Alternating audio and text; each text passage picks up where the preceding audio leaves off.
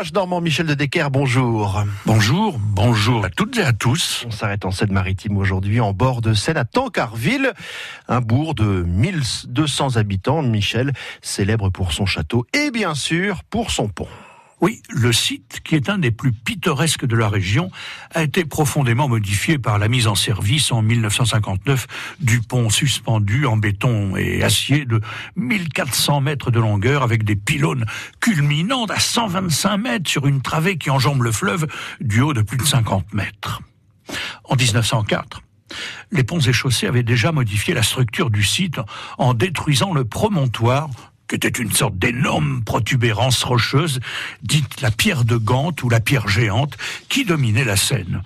On disait que c'est là que Gargantua s'asseyait en poussant de, de sourds rugissements au milieu des nuages, chassés par le vent, pour prendre un bain de pied dans le fleuve.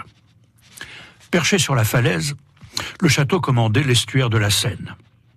D'abord de style médiéval, son architecture va évoluer jusqu'au XVIIe siècle.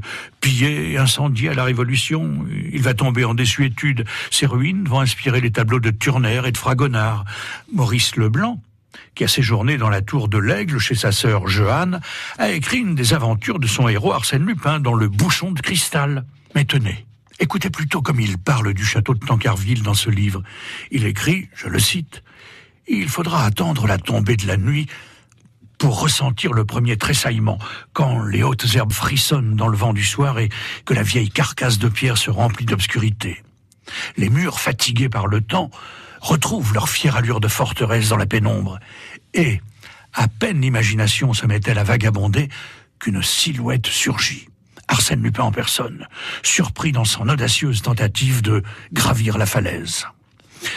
Pour en revenir au pont, vous vous souvenez peut-être que dans le film Le Dîner de con, sous les traits de Jacques Villeray, le personnage de François Pignon annonce avoir construit une maquette du pont de Tancarville avec 346 422 allumettes. Ah, un détail encore.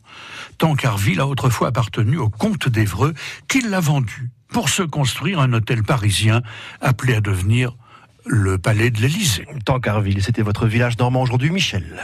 France Bleu Normandie.